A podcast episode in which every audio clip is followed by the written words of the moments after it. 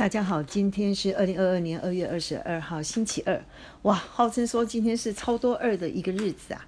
其实啊，每一天都是特别的日子，每一天都应该要好好的活在当下，并且努力哦。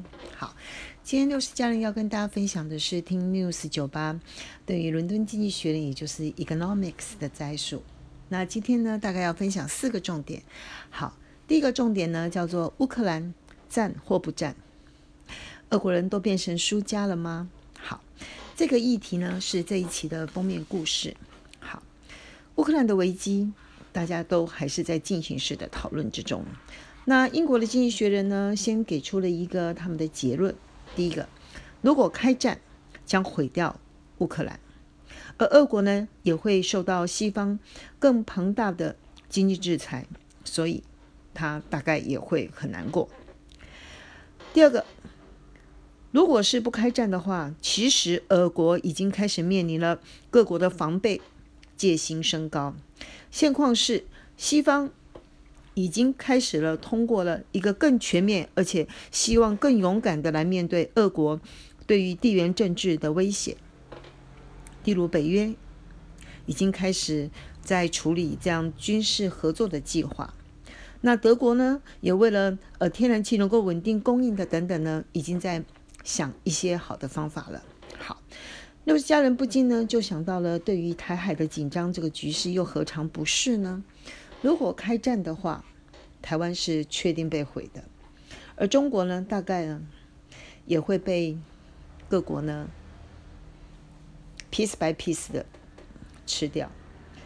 最后的结果就是华人在地表上整个沉沦了。我想这个后果就是西方。得利了哈，好，第二个，我们来看一下主权国家的债务问题。本来呢，新兴国家呢便有债务高高筑的一个问题，COVID-19 呢使这个问题呢更严重，而且甚至是使得全球的国家的债务呢都更为金额更为庞大，而且累积更多。现况是二零二二年呢，危机已经开始了。以斯里兰卡来讲。他在二零二二年就开始面临债务要开始偿付的问题。那斯里兰卡呢，跟很多的国家不止这样，其实上比亚，嗯，这是他提到。我相信很多比较财力不雄厚或者是债务比较高的事情，他已经累积了不可回避的巨额。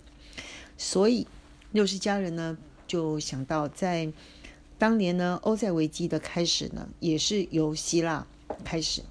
大家以为事不关己，但是很快的就会发现一波一波的，呃，一波一波的，嗯，这个从 A，譬如说从债券市场的跌，从汇率的贬，接着就是股市的跌。为什么？因为全世界的资金就开始呢乱窜，然后想要找的一个，就是说很难无一幸免啊。那这次我们所碰到的危机的危机呢，看起来呢是比当年的欧债危机更为险峻。怎么说？第一个金额庞大到比当年实在是超过很多倍。第二个最重要的是债务人呢，呃，债权人也比以前更为复杂。怎么说呢？第一个，中国呢，它还是一个主要的债权国，但是最近呢，中国跟呃其他西方的国家呢，它已经不再像欧债的时候呢，它可以成为一个稳定的力量。那第二个呢，在当年呢，有很多的一些协调的公的。的单位，譬如说 IMF 或是集团体里面有一些债务重整的计划，呃，跟单位。但是这一次呢，因为债权人比以前更复杂，金额比以前更高。所谓的债权人比以前更复杂呢，就是说，除了以前的国家银行之外，事实上这几年私募基金跟私人银行呢，也就所谓的非银行体系呢，已经变成因为金融创新跟金融包装的关系，已经比以前呢更为的复杂。所以，简单讲。更难整合，看起来这个危机不知道能不能够顺利的通过，大家要提高警觉。好，第三个是有关于金融混血产品的问题。金融混血产品呢，到底会变成一个金融的恐怖的怪兽，把人类吞噬掉，还是能够变成可爱的宠物呢？像他形容的拉布拉多犬呢？